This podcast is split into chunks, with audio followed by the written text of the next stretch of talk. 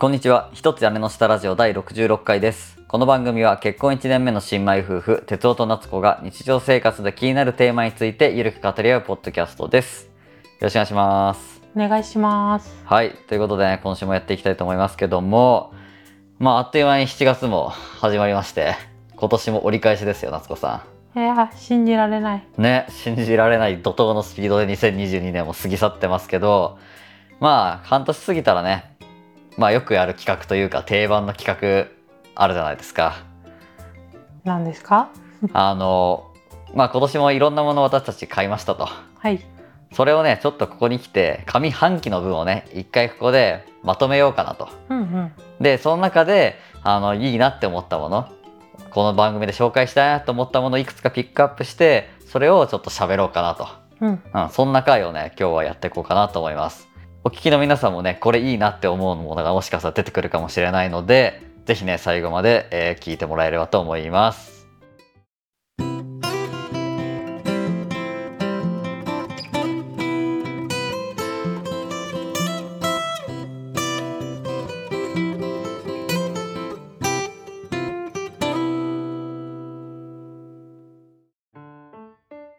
はい、えーということで今回のトークテーマは2022年上半期買ってよかったもの総まとめという内容でお届けしたいと思います。はい。はい。まあ先ほど言ったようにね今年も半年間かけていろんなものまあちょっとずつですけどまあ私たちもね、まあ、買ってきましたと。で今番組でね紹介したりしたものもいくつかあるんですけどまあおさらいということでね、えーこの半年間で買ったものの中で私たちがよりいいなって思ったものをまあ話していこうかなと思います。まあでもさ今年はさまあ言うても去年に比べたら買ったものってだいぶ絞られたよね。そうね。やっぱ一年目はね、いっぱいね、いそうそうそうったけんね。そうなんよ去年はねもう夏子さんが来てもういこの1年間始まったばっかりでさもう家具から家電からほぼほぼ全部さ買い揃えるっていう感じだったけん去年の多分この買ったも買ってよかったもうん、のはだいぶねいろんなものがあったと思うんだよね。うんうんうん、まあ2022年になってさあの生活環境とかもさ去年に比べて変わった部分あるやん。うん。なんでまたそういう視点でねあの新たに買ってよかったものっていうのが出てきたんでまあそれをねその辺のものをいくつかねちょっとピックアップしてきたので、まあ、紹介していこうかなと思います。ということで早速一つ目いきたいと思うんですけどまあこれはねちょっと私が買ってよかったなって思ったものまあ、那須子さんも思ってるかもしれないんですけどうん苔玉ですね。うん。うん。これがね意外と良かったというかうん。なんか勢いで買った割にはさすごいなんかいろんな思うことがいっぱいいっぱいあったっていうかさ、うん。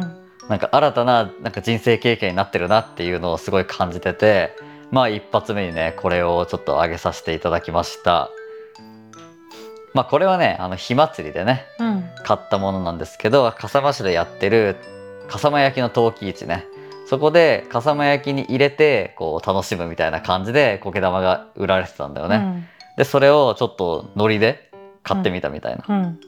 感じだったんですけど、あの植物自体をねあの育てる経験がほとんど私なかったんでうん。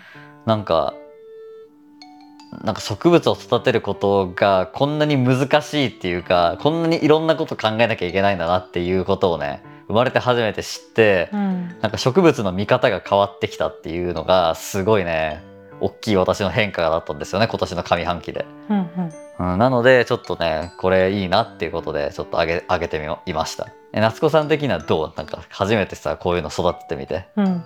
そうね。なんかやっぱ思ったより難しいなっていう。なんか買う時ってさ、こうういう風に育てたらいいですよっていうなんか紙ちっちゃい紙一枚ポロってメモもらった感じやって。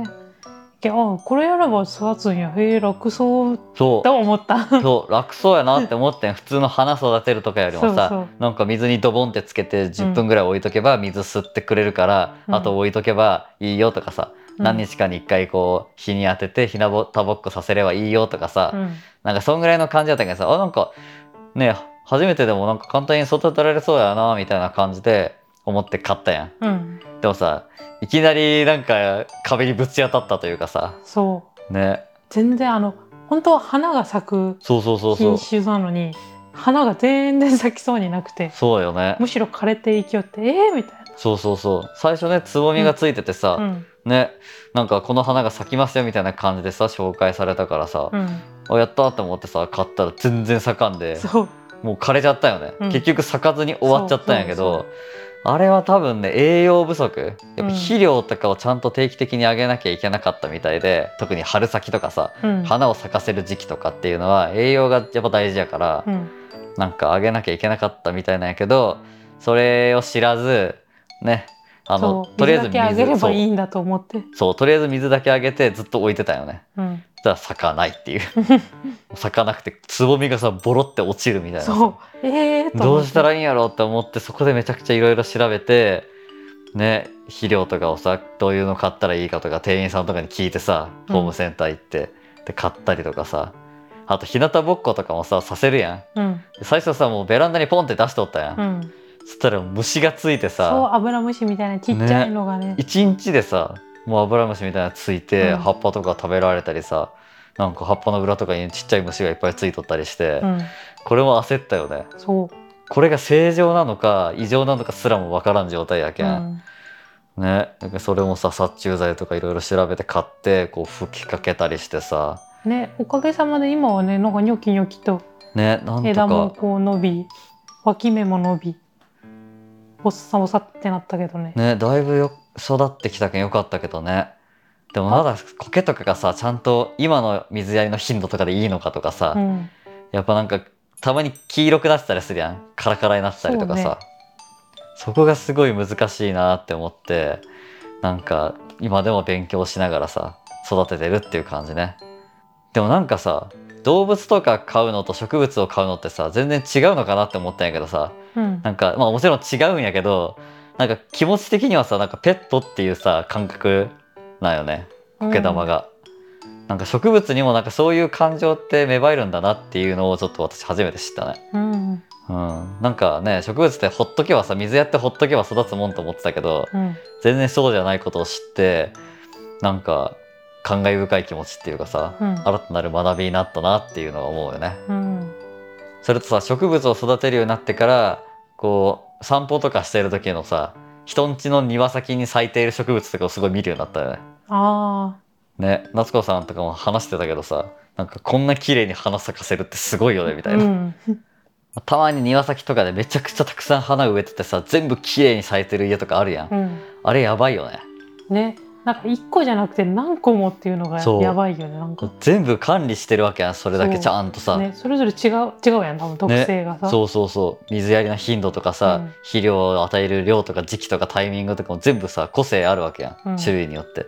それをちゃんと管理してるからこそあんだけ綺麗に咲いてるんやろうなっていうのをやっぱなんか感じるようになったというかさ、うん。すげえなっていうそこに尊尊敬の念を抱けるようになったっていうのがさ、この苔玉を買ってみたことのなんか最大の恩恵というかさうん。なんか学びだなって思ってそうこれもやったことない人絶対ねこういうのやった方がいいなって思ったね改めて。うん。植物も育ててみないことにはもうやっぱり分かんないんだなっていうことがねすごい分かったねうん。今回、なんでそういう意味でもう私の中で今年買ってよかったもの上半期に、まうん。あ、一発目としてちょっとね苔玉をあげてみました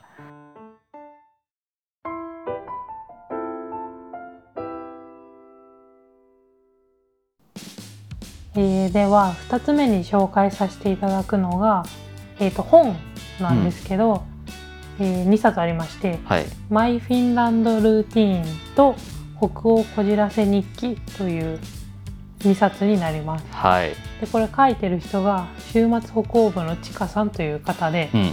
まあ、名前からなんとなくわかると思うんですけど北欧がとにかく大好きな方。ね。で中でもフィンランドが大好きで、まあ、あんまりにも好きすぎて今もうフィンランドに移住してます。あもうすでに移住してる人なんや。へえそうなんだ。もともと本の中ではさなんかフィンランドにめっちゃ旅行する人ってそうそう感じだったけ年どね。一ぐらいでフィンランドに行く人みたいなのだったのがもう、とうとう夢叶えてフィンランドに移住しました、ね。っていう人が書いた本なんですけど、はいはい。まず1冊目のその「マイ・フィンランド・ルーティーン」っていうのが、うん。まあ、その北欧じゃないフィンランドに年1回も通うちかさんのそのフィンランドのお気に入りのお店とかうん。てかそのフィンランドでするルーティンみたいな、うん。こうもうこのお店行ったらこここれをするとかうん。そういうねものを紹介したものになっております。なんかエッセイ的な感じ、ま、漫画エッセイみたいな感じよね。なんか自分のい実際に行ってみたものとかいつも買ってるものとか行くお店とかを、なんかこうテーマごとにいっぱい紹介してるみたいなね。食べるとか飲むとかさ、うんそうね。うん、でひたすらまあ、ガイドブックプラスエッセイみたいな。あまあなんかそんなニュアンスもあったね、うん。俺もちょっとね今読んでる途中やけど、うん。なんかこのお店はこれがおすすめみたいなさ、うん。なんかそういう現地のさなんか実際に食べたものとか食べてほしいものみたいなのを紹介してる感じよね。うん、で実際にそのお店でちかさんがじゃあどういう楽しみ方をしてるかみたいな、うん、そういう紹介っね、ていう感じで2冊目の「北欧こじらせ日記」っていうのは、うん、もっとそれよりもそのちかさんのその人となりに焦点がいってるというかどういう人生を歩んできたかとかななんでフィンランドが好きなのかとか。あそういうところそうそう。とかそれこそフィンランドに移住するまでのその経緯みたいなのもちょっと説明してるような感じで。うん。で、まあ、その説明の中でフィンランドのお店とかいろんなおすすめの場所が出てくるような形ではあるんやけど、うんまあ、やけんこれ2冊読むとよりこう何解像度が上がるというか、うん理解が深まるっていう感じななのでね。なので2冊セットで今回紹介させてもらったんですけど、うんなんかこれ読んでさうんなんか私たちもそのちかさんにとってのフィンランドみたいな場所が欲しくなったっていうか欲しくなった。うんわかるそれ。自分の地元の福岡、うんうん。で今住んでる茨城うん。と別になんかもうなんなんて言ったら心の底から好きな場所うんみたいな、第三の故郷みたいなね。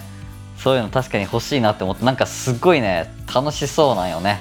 その書かれ方が。そう。ちかさんのなんか上上手なんよね、うん。その楽しみ方が。そう。なんかいいなってこういう風ななんか生活を自分もやってみたいっていうかさ。そうそう。うんなんか一個紹介するな何個もあるんやけど、うん。私が特に気に入ったのが、うん。あのフィンランドの湖のうん。湖畔で、あのフィンランドの市場で買ったブルーベリーをああはいはいはい。見たを見た。あのおつまみにビールを飲むっていうのが、そのちかさんのお気に入りらしいんやけど、これめっちゃいいなと思ってなんかフィンランドをめちゃめちゃ満喫しとるなみたいな。確かにね。そう。なんか観光地とかに行くとかじゃなくてね。そうそうじゃなくてなんかそう。近所の川でブルーベリー食べながら飲むっていうもう日常みたいな。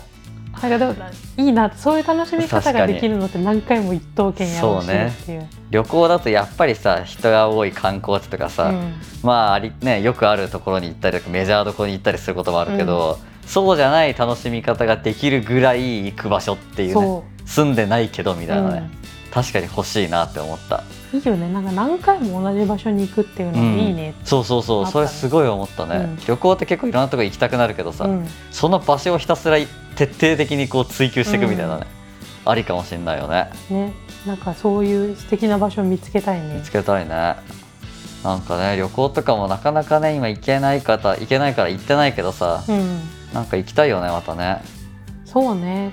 なんかちらっと話したのがさ京都また行,、ね、行きたいよねってそうそうそう。ま前にね一緒に二人で行ったことがあそうなんよ。そう同棲する前に京都にね2人で旅行に1回行ったんやけど、そこは結構よくてさ、うん。京都ってなんか好きだなって思ったんよ、うん。京都を第三の故郷。ちかさんにとってのフィンランド的な場所にするのは我々にとっては京都みたいな、かね、まありかもしれないよね。他の場所で急にうわここだーってなるかもしれんし、まあね。なんかやっぱ最初はいろいろ行くのも大事なのかもね、うん、なんかそれでここだってなったとこにもうあとは一生行くみたいな、もうん。う年に1回ぐらい行ってどんどんどんどんその現地の楽しみ方、うん。地元の人じゃないと分かんないようなうん。とことかもさ楽しみ方とかもうん。こうできるようになってくるみたいなさ、うん。最終的には移住するみたいな そうなんか新たなこう旅行の楽しみ方をこうなんだ見見させてもらったというか、まあそれはあるね。そうそういう意味味でもうすごい買ってよかったなっていう、ねいやそれ本当に思ったね。なんか自分だと思いつかないような楽しみ方してるっていうかさあそういう本当にその現地の日常に根付く楽しみ方をうん。旅行でするっていう発想うん。っていうのはすごい面白いなって思ったよね、うん、あとまあシンプルにフィンランド行きたくなったね。あ行きたくなった。めっちゃ行きたい、うん。ないんかコテージ借りてみたいな。そうそうそうそう。をししてたじゃん、うんしてた。あれやりたいって、ね。なんかそういうのありかもしれないよね、うん。なんかエアビーでさ、うん。なんか俺らで言ったら京都でエアビーで普通になんか一般家庭みたいなうん。なんか別荘みたいなの借りて、うん。なんかその辺近所にある店とかでご飯食べたりするみたいな。そういうイメージよね。そうそう。なんか地元にある普通の店みたいなところに入るとか、うん なんかねそういう有名なお店とかじゃなくて。そうそうそうそう。そう地元の人が行くようなお店に入るっていう、そういう感じよね。うん。あなんかそういうのやってみたいよね。うん。ちょっとねいいよね。うん、次京都行った時はさあえてそういう日を作ってみるのもありかもね。そうね。前回はあのかなり本当にメジャーな観光スポットを回るっていう旅行やったけん。もう伏見稲荷とか清水寺とかさもそう。超メジャーどころをね俺初めてだったからうん行ったんやけど、次回はちょっとこうマイナーなところっていうかさ、うん。うん。なんかきなんか神社でもちっちゃいこう町の、まあ、地元に根付いた神社みたいなさ、うん。とかそういうところに京都を感じに行くみたいな。そういうのありかもね、うん。うん。っていうようなことをね考えたくなるような本やったよね。う。ん。うんでこれさうん。今度また新しい本が出るんですよ。あまた出るんやそう。3冊目？そう。へえ。それこそそのフィンランド行ってからのこととかもあすごい。書いてあるような本が出るらしいので、うん。超楽しみなの楽しみやね、これ買いたいね。そうそう。なんで、うん。これね合わせてねそうだ買っていねただけたらみたいな。宣伝みたいな。い宣伝になっちゃった。やでもなんかね新しい視点を得ることができるっていう意味ではすごいね、いい本だなと思うんでぜひねこの「マイ・フィンランドルーティン」と「北欧こじらせ日記ね」気になった方はちょっと調べてみてもらえるといいかなと思います。あで言い忘れてたけど、うん。今日紹介するやつ全部リンクは概要欄に貼っとくんで、うんうん。ぜひねあのチェックしてもらえたらと思います、ねごめん最後一個だけ付け加えていい、うん。北欧こじらせ日記の方の本が、想定が面白くてうん、ああのそうだね。糸閉じになってるんですよ、うん。本が。なんですごいなんか巻きなんて言ったらいいかなパカってめっちゃ開くんよね。開くよね。そうなんかそその感じもねぜひ手に取って味わってほしさあるかも。その電子でもちろん買買うのもいいんやけど、うん、ちょっと特殊なね想定の仕方というか面なん白かかすごい可愛いので可愛いよね。ぜひ書店で見かけたらうん。手に取ってみてください。っていあれはうどっちかというとエッセイみたいなジャンルのとこにあるのかな多分本屋やったらね。そうね北欧こじらせ日記の方は、多分エッセイの方に入るかもうん。ということでぜひチェックしてみてください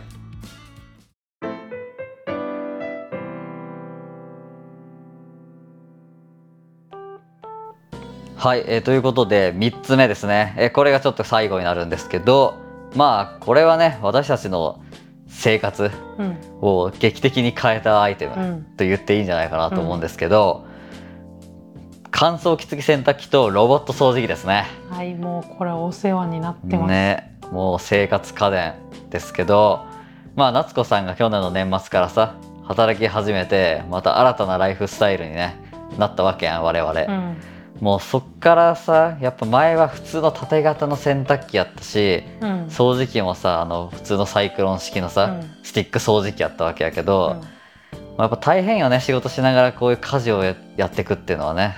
そうなんよね、うん。なんか私が家事を主にやってる時は別にねなんなんともてかそれが仕事やけんさ。うーん。その洗濯機とかに何の不満もなかったんやけど、うん。やっぱ仕事始めるとね干す時間がないとか。そうそうそうそうね夏子さんがまだ働いてない時はさずっといたから家に、うん。もう掃除も2日に1回とかかけてくれてたし、洗濯もさ平日にもやったりとかさ、うん。ね、してくれてたしやっぱそれだけ時間があったからさうん。できたことやけどそれを最初さやろうとしてたやん。普通に。仕事しながらさ。うん、朝頑張って干していくみたいな。そうそうそうそう。もう大急ぎで洗濯 起きてすぐ洗濯して、うん。すぐ干してとかさ。うん。で掃除も平日にはやらずに週末だけやるみたいなことをやろうとしたけど、もうやっぱ厳しかったよね、そう。まず洗濯はま、うん。もう時間がない単純に、うん単純に無理やったんですねで掃除は平日5日間せんと結構汚れるなっていう。びっくりしたよね。うん。一、人の時は全然気にしなかったよ。一、うん。人の時はまあ週1ぐらいでまあ本当2週に1回ぐらいでもいいぐらいの感じで掃除機かけてたんやけど、うん。まあ一人だし一人だと大体さ行くとこってそんな決まってるからさうん。なんか全然使わない場所とかあったりするわけよ。うん。だけどそこは埃たまんなかったりするんやけど、うん。二人になるとすごいよね。うん。びっくりしたよ。そう。だからさやばいなってことで買ったんよね、うん。もうそれが今年のド頭よね。うん。本当すぐ買ったよね。すぐ買った。あこれ無理だって、諦めた。うん、これ無理だってなってすぐ買ったんやけどもう神だねあれは。いや本当買ってよかっうん。たマジでよかったよね特に掃除機？うん。もう掃除機をかけて回るというその生活スタイルっていうかさ、うん。それ自体がほぼなくなったやん。そうね。うん、もうなんかボタンを押してさ掃除機開始しますってさ、うん。ロボットが全部やってくれて、うん。結構綺麗になるしさ。そう隅までねやってくれる。これラジオでもねまあ一回紹介はしとうけどうね。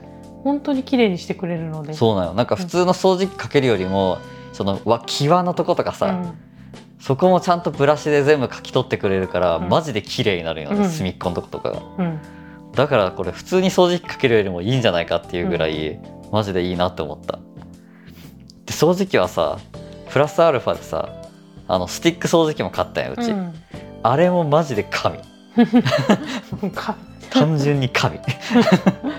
みたいな感じで、あのあれとの組み合わせがマジでねよかった。そうねロボット掃除機で、ね、どうしてもその物理的にできないところとかがそうそうあるわけ段差があるところとかがね、そういうところとかにねささーってそスッてかけられる。扉の裏のとことかね、うん。ロボットだとやっぱかけられないところをささっとできるっていうのが良かったのと、あとは普通の掃除機だと絶対かけれない場所もかけれるっていう。うんあの例えばさうちパソコンキーボードとかありますと。うん。うんノート PC もありますと。直接かけれるそれに。あうん、だけんさめっちゃ汚かったん。よ普通にロボット掃除機ってかスティック掃除機買う前はさ、ーうん。結構ほこりが溜まったりさマウスとかうん。キーボードの隙間とかにさ、うん。今めっちゃ綺麗やけどね。うん。週1回それやるだけでほこり全部取れるしめっちゃいいなっていうのはあったね。そういうなんか想定してなかった使い方とかでめっちゃ活躍してくれてるうん。っていうのはあるよね、あそうあとあれトースターのパンくずとかもね、ああそうね。確かにあれもね掃除結構めんどくさいもんね、うん。バラしてやったりとかするのがさ、でも掃除機でバーってね、うんシューッとややって終わりみたいなね、うん。いや本当にねロあのロボット掃除機とスティック掃除機っていう組み合わせは最強だなって思ったね、まああとはさあの乾燥機付きの洗濯機よ。うん、うん。あーこれマジでやばいね。さっきがやばいとか神とか。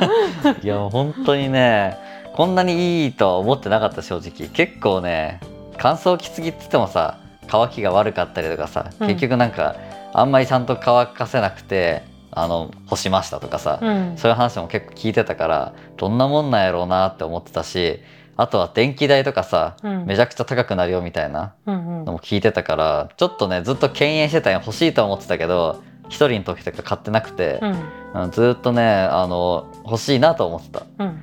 でもこうやってさ絶対買わなきゃやばいなっていう事態になってあの買ってみてうん本当ね感動的やったねあれはね。うんだって干さなくていいんだよみたいな。帰ってきたらもうそのほかほかの洗濯物をそうそうねそうそう。さっと取り出して。ね畳むだけっていう、うもうあと畳むまでやってくれたらもう最強やけどね。そうねそこまでいったらもううん神もう神。また神が来た。神の上なんやろな。ないやんうもう、んないね。それより上ないね。そうでもね一応電気代とか多少気にはなるから、平日だけはね乾燥機かけてるけどうん。うん週末晴れてる時は干してるよね。うん。まあでも雨の日とかは乾燥機使ったりとか、そう。てかやっぱ天気を気にせんでよくなったのがあー確かに。すっごいありがたいんよね。そうね。今日雨やなとかうさ、ーんそうね。雨降りそうだから部屋干しするかっつって部屋に干すとさ、もうジメジメになってさ湿気がすごかったりとか全然乾かなかったとか臭くなったとかさ、うん。悩まされるけどそういうのなくなったね確かにね、もうなんか雨降りそうだったら乾燥機かけた時はねうん。確実みたいな。そう。絶対失敗しないっていう、うん。そこだいぶね良かったよね。あと今回買った洗濯機さ、うん。そのパナソニックの、うん、まあ、スタンダードなやつというかそうね。やんけどさ、可愛くない？普通に。可愛い。デザインがいいよね。そう。なんか私たちが買ったのは2021年11月うんの発売モデルなんやけど、うん。そのちょうどその方からちょっとデザインが変わったらしい。ああそうそうそうそう言言ったね。あの質感があのマットになっうん。てそう洗濯機らしいツルツルの白じゃなくてさあのよくあるね。うん。テラテラしたやつじゃなくて、ちょっとこうマット仕上げになってこうあんまテカってないっていうかさ。そう。でもあの指紋が気になるタイプのマットじゃないよね。なんかうん。サラサラのマットみたいな。なんかねデザインいね。そうデザインとしてもすごいね部屋に馴染むっていうか、うん、なんかおしゃれな感じで収まってくれる。そうそうそう。なんかなんかおしゃれなんよね、うん、可愛くて、うん。なんか洗濯機ですっていう主張があんまないというかさ、めっちゃ洗濯機なんやけど。で、洗濯機やけどね、うん、そうそこもちょっと良かったよね。そう。あとなんか蓋の色だけさ別の色うん。の洗濯機ってあるやん。うん。その本体は白やけど扉は黒みたいな。はいはいはいはい。じゃなくて全部白やん。かそう。いいよねあれ。それもまた可愛いよね。愛いよね。ねなんかやっぱパナのさ洗濯機は本当デザインもいいしね。うん。うん買ってよかったなって思った。あとなんか私たちがその買ったやつからうん。マイナーチェンジしたのがさ、うん。そうゴムパッキンのああそうね、裏うん、まで水洗いするようになりましたってそうそう。確か言ってて。なんか蓋のね裏のとこっていうかさ、うん。そこってやっぱゴミがめっちゃたまるらしいんだよ、うん。そう。実家もさ全あのドラム式使ってるからうん。話聞いたんやけど、もうちょっちゅう掃除せないかみたいなそこの中は。だけど今回買ったモデルはマイナーチェンジでその蓋の裏のパッキンの部分を水で洗浄するみたいな、そうだからそんなにたまんないよみたいなさ、そううん。それもよか実った。際全然掃除してないよね。そうそうそうまあちょっとはたまるけど、うん。でも全然ねまだほとんど触ってないぐらいの感じで。うんうん、それでも全然溜まってないから、やっぱ効果てきめんだなって感じがするね。そう。なんかマイナーチェンジやけどすごい嬉しいなとそうそうそう。あとやっぱさ、乾燥機って仕上がりがさ、やっぱふわふわになるやん、タオルとか。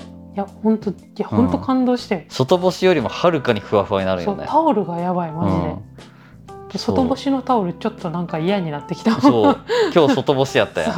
なんかちょっとパリパリなんよね。そう。そううん。いやなんか違うなーって思ってさやっぱ乾燥機かけた方がいいなタオルはーって思って、うん、なんかそういうのもねそういう恩恵もあったりとかさ、そうそうなんかドラム式で乾かした方がいいみたいなうね、ん、いそう、やほんといいとこしかないよね。うん。うん、不満一切ないね。うん。手入れもしやすいし、いうんやマジ良かったなって思うほんと買って。うん、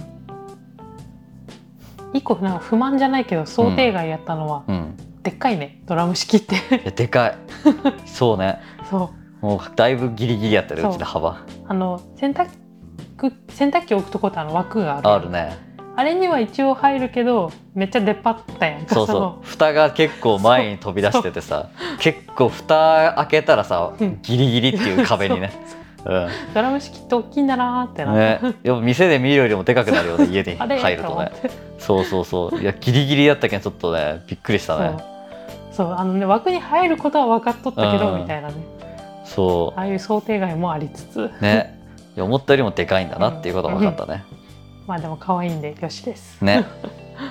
まあそんな感じでね、まあ、洗濯機とロボット掃除機もね夏子さんが働き始めて共働きになったきっかけで、まあ、買ってみたらまあ大正解だったというね、うん。感じなんでまあでも共働き世代でもさやっぱりまあロボット掃除機じゃない人も結構いると思うんでまあなんかねこれ使ってみてほしいよねほんとロボット掃除機は。うんもうほんとマジで変わるからね生活ね。うん、ほんと楽になるんで、ロボット掃除機と乾燥機付きの洗濯機これはもうぜひ共働き世帯はもう買ってみてほしいなって思いましたね、うん、そういう意味でもね今回ちょっと一番最後にちょっと紹介させていただきました。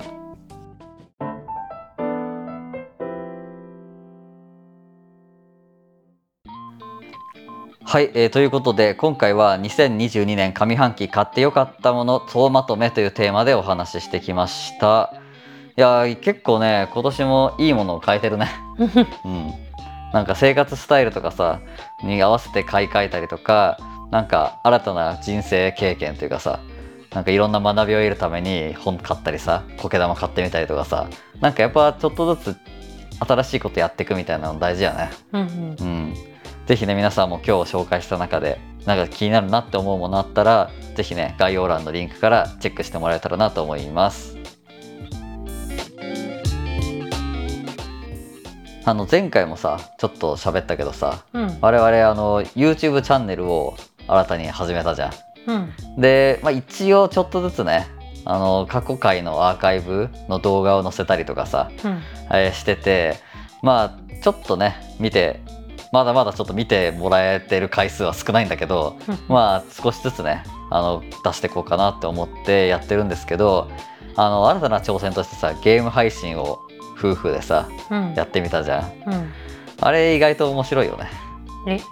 なんかえ夏子さん的にどう？生まれて初めてそういうのやってみたと思うけど。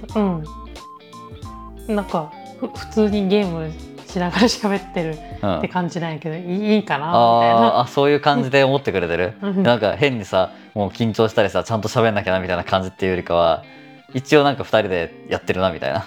うん。なんか普通に普通にかん喋ってるなみたいなあ感じ。本当？あそれはよかった。いいのかな？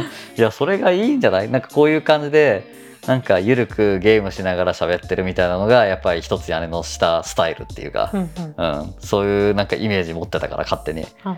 うん、なんかいつもゲームやってる風に2人で喋りながらやるみたいななんかそんな感じでちょっとやってるのでまあアーカイブとかさ配信のアーカイブも全部ちゃんとチャンネル上にあるんでもしね興味ある方いたら見てもらえたらなと思います。で今はなんかスターデューバレーっていうさなんか牧場物語とマインクラフトを足して2で割ったようなうんうん。なんか牧場育成サバイバルゲームみたいなのをやってるんで、うううん あののはねゆるく楽しくできるかなみたいなねところでやってみてるんでちょっとねチェックしてもらえると嬉しいですねそっちの方も。でもしね見てみていいなって思ったらあの高評価とかさコメントとかあとチャンネル登録とかもねしてもらえると、まあ、これからの活動の励みにもなるのでね是非あのお願いします。お願いしますはい。ということで、えーここまでお聞きいただきありがとうございました。よければ番組へのご意見、ご感想をハッシュタグ屋根下ラジオでツイートしていただけると嬉しいです。また番組のフォロー、レビュー評価も活動の励みになりますので、ぜひよろしくお願いします。そして私たちへの質問や日常生活のお悩み、トークテーマの投稿などお便りも募集しています。概要欄の投稿フォームからお気軽にお寄せください。それでは今回はこれで終わりにしたいと思います。また次回お会いしましょう。バイバイ